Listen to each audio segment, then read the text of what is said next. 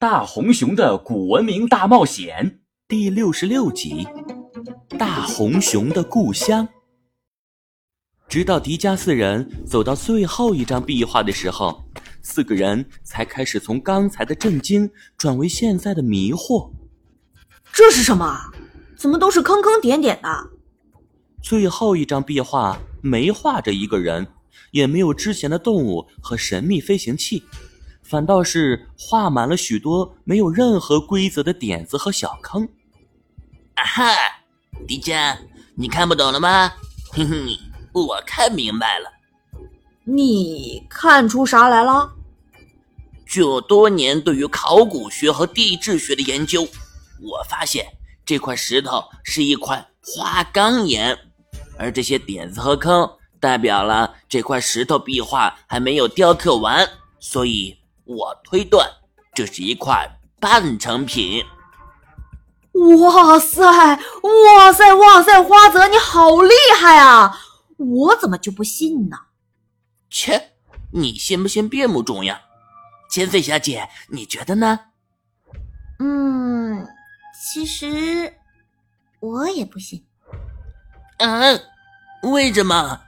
你们难道有更好的论断吗？我虽然也看不懂。但是三眼人之前的五幅壁画都是言之有物，因此最后一幅壁画不可能没有任何表达，草草了事。啊哈，我知道了，这大概是什么无字天书，或许藏着三眼人的超能力修炼大法。得了吧，迪迦，你就爱瞎扯。嘿嘿，我瞎扯总比你胡说好听一些。忽然，迪迦的腕带猛地一闪，紧接着他全身开始发出淡淡的红光。迪迦，你怎么了？迪迦每次变身之前都会发出这样的光，红色的光越来越强，把整个神殿都照得明亮异常。红色的光渐渐的从迪迦身旁凝聚，渐渐的，一头熊的形状出现在红色的光芒之中。大红熊，你怎么出来了？我刚才感知到了这块石板，我难以抑制心中的激动，所以就出来了。什么？这块石板浮雕，你能看出来是什么？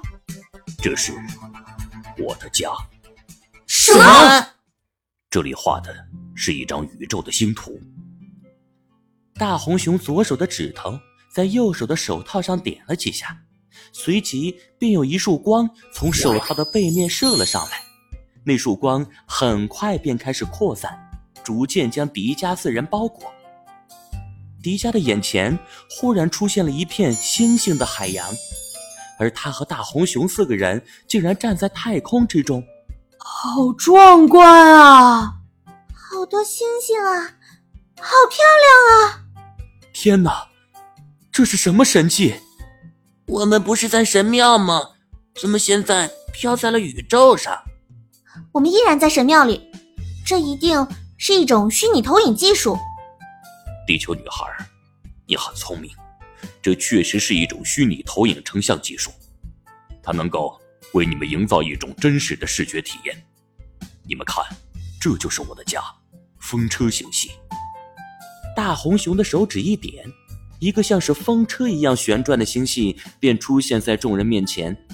这个星系距离地球两千一百万光年，而我的家便在这个星系里面。